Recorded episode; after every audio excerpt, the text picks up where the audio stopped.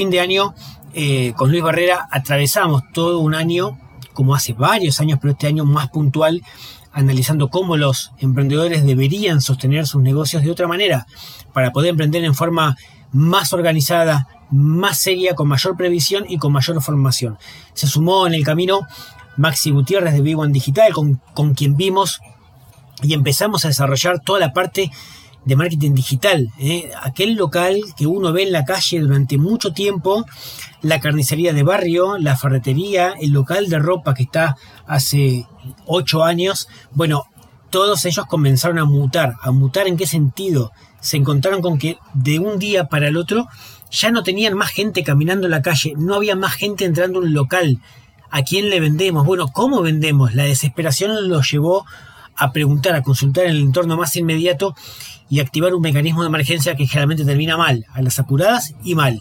Pero al menos entendieron la importancia que tenía eh, tener una pata digital de un negocio. Bien, eh, así que en este, en este segmento vamos a repasar un poco las búsquedas que quedaron reflejadas en, en Google de la gente, qué fue lo que se le ocurrió preguntar primero, el qué, el cómo, ¿eh? los principales términos que se, que se buscaron durante esta pandemia, durante este año que aborcó desde marzo hasta a diciembre, y, y un poquitito también qué hacer para aquellos comercios que están terminando el año fue desastroso las cuentas y tienen que proyectar el 2021 aún sin saber si va a haber algún tipo de retroceso ¿eh? y tomar decisiones.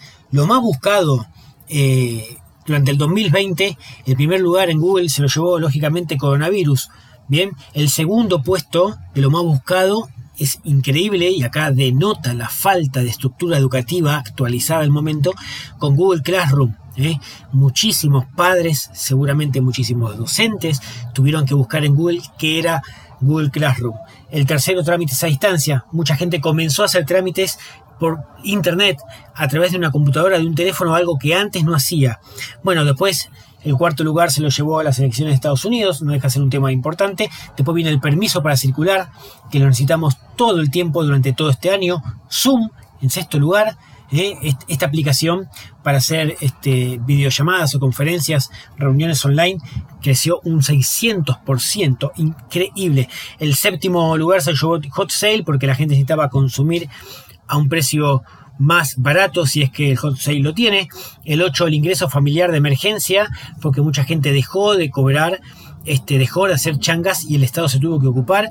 El noveno lugar, la muerte de Diego Armando Maradona, el décimo lugar, mi ANSES, porque ANSES es una de las páginas con mayor cantidad de visitas del país, ¿eh? porque toda la gente busca por ANSES muchos motivos. En cuanto al qué, qué preguntaron, qué, qué, el primer lugar también se lo llevó qué es el coronavirus, después qué es el estado de sitio, porque mucho tiempo se habló durante el estado de sitio que tienen otros países o que la Argentina podía tener al estar todos aislados, qué pasó el día que nací, qué es el AMBA, qué es el dengue, qué significa Tusa, qué es una pandemia, qué es Vicentín, recuerden el conflicto de Vicentín, qué es el toque de queda y qué significa la cuarentena. En cuanto al cómo, cómo saber si cobro los 10 mil pesos de ANSES, bien, la primer, el primer puesto en cómo, las preguntas este, que arrancan el cómo, cómo hacer barbijos, cómo hacer alcohol en gel, todo relacionado con lo mismo, cómo se contagia el coronavirus, cómo sacar el permiso para circular,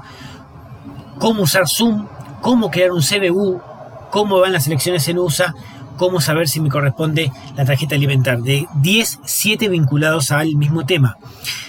No hablo del coronavirus, el mismo tema es cómo la gente tuvo que relacionarse con la tecnología para poder seguir adelante.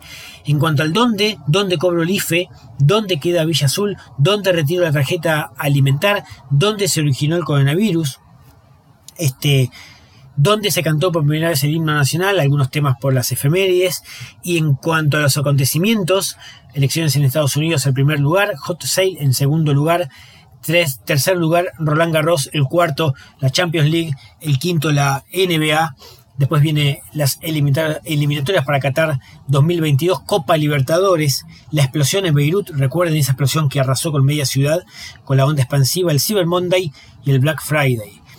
Eh, Todas estas búsquedas la mayoría están relacionados con qué hizo la gente encerrada, bien, con tanto tiempo encerrada en su casa. Y para aquellos que tienen comercios, lógicamente les llevó una encrucijada muy importante.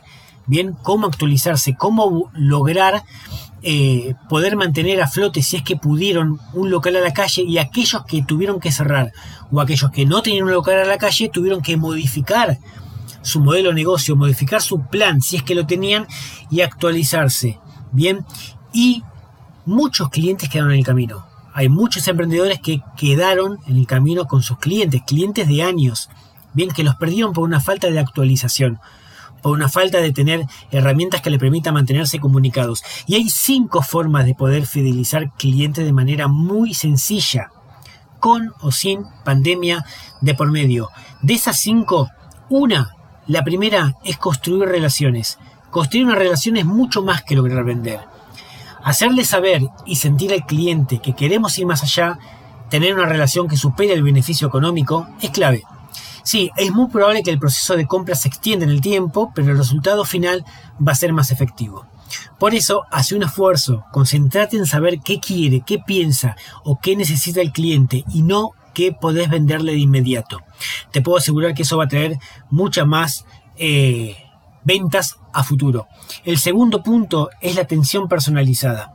La atención personalizada claramente depende de la estructura del comercio. Bien, pero cuando un cliente pregunta por un producto o un servicio, valoro muchísimo, valora muchísimo que se le responda con argumentos, con interés, con empatía o con dedicación. Sí, de nuevo, nos lleva más tiempo, pero es, es, valioso ese tiempo en el que estamos construyendo en la mente del consumidor una relación más duradera. Es decir, tenemos un local a la calle, no vino más gente, nos encerramos, cerró el local, ¿Qué hacemos? Bueno, empezamos a tener una atención personalizada con el cliente. Si es una venta online, lo empezamos a consultar, a llamar, a preguntar, a indagar cómo fue el proceso de compra. Bueno, esta atención personalizada, entre comillas, ya sea un local o ya sea online, es valiosísimo. El tercer punto tiene que ver con las postventa. La postventa no es solamente un 0800 para reclamos por mal funcionamiento de una heladera. Las postventas no solamente para una empresa de retail. Bien, no es solamente para Frávega, no es solamente para Gabalino. Postventa es también enviar un mensaje al cliente y saber cómo fue la experiencia de compra, si quedó conforme o si necesita algo. Eso aporta mucho valor a la relación comercial, porque lo importante de la postventa no es solamente solucionar un problema. Si le solucionamos un problema en lo inmediato, esa postventa se traduce en una nueva venta a futuro o en una nueva recomendación. El punto número 4 tiene que ver con WhatsApp. Por cuestiones de tiempo y recursos, puntualmente en comercios a la calle, los dueños apenas tienen tiempo de respirar. Por eso, con tan solo una lista de contactos en WhatsApp y un mensaje enviado tras la compra, podemos iniciar una relación de postventa que puede traer muchos beneficios. WhatsApp lo tenemos muchos en, la, en el teléfono y no tenemos noción de que se le puede dar un uso comercial. Hay dos WhatsApp, el personal y el WhatsApp Business, el WhatsApp para empresas. Ambos tienen sus ciertos beneficios. El personal, lógicamente, porque uno entra en contacto con, con sus amigos, con familiares y demás. Pero también lo utiliza siendo el personal para un comercio. El WhatsApp Business tiene otras opciones, bien para un negocio. Horario de atención, respuestas personalizadas, respuestas automáticas, catálogo de productos, el sitio web. Bueno, tenemos mucho para mostrar más que la herramienta personal, pero con los dos se puede dar un uso muy importante para nuestro negocio. Hay que aprenderlo a utilizar. Bien, dentro de las herramientas que tenemos para nuestro negocio, para darlo a conocer, WhatsApp es muy importante. Recuerden que hay un teléfono por persona, más de un teléfono por persona en Argentina. Y todos tienen WhatsApp, casi todos. Después está Telegram, en menor medida, que también tiene, es una herramienta poderosísima. Pero WhatsApp lo utiliza todo el país. Y si lo utiliza todo el país, lo tenemos que utilizar para nuestro negocio. El quinto y último eh, puesto tiene que ver con el detalle. Detalle significa, más o menos en nuestra jerga, sorprender al cliente con algo inesperado. Por ejemplo, contactar a un cliente por un cumpleaños, eh, hacerle una atención especial. Hay decenas de ejemplos de cómo estar cerca de un cliente, sea comprador o no. Basta con tener la información en la mano, un mail, un WhatsApp o un teléfono directo y accionar. Esos detalles también forman parte de la fidelización. ¿Y qué es el detalle? Es tener información en la mano. Habiéndole preguntado a un cliente cuándo cumple años, ¿eh? cuándo hay una fecha puntual, de qué cuadro es, si tenemos una tienda con artículos deportivos y eh, en alguna fecha puntual este, tomar alguna acción. Con información en nuestro poder de nuestros clientes podemos tomar decisiones que generen mucha más empatía con el cliente. Esa empatía con el traspaso, con el paso del tiempo, deviene en mejores resultados. Forma de fidelizar hay muchas, estas al menos son las básicas para que nuestro negocio quede instalado en la mente del consumidor como ese producto o servicio que además de vender, se interesa por conocer y profundizar en la experiencia de compra. Quienes hagan esto, casi que no hay chance de que no funcione. Recuerden, puede ser un comercio a la calle, puede ser la ferretería de la esquina, puede ser un local de 200 metros cuadrados o puede ser una cadena con 10 sucursales. También puede ser una pyme, porque el 60% de los pymes en este país todavía no tiene una, web, una página web en condiciones el 75% no tiene conocimiento, no tiene idea de lo que significa una landing page, una página de aterrizaje. Por eso todos estos datos eh, hay que tomarlos en cuenta. Forma parte de la nueva normalidad que el coronavirus dejó y que como comerciantes, como emprendedores, como dueños de pymes tenemos que implementar con urgencia. Hay que actualizarse, hay que ir detrás de lo que dicen los grandes, que no solamente tiene que ver con una opinión de una persona conocida, pero Bill Gates lo dice muy sencillo. Las personas están, los negocios están donde están las personas y las personas están en Internet. Con lo cual hay que estar en Internet. Estar en Internet es un concepto amplísimo.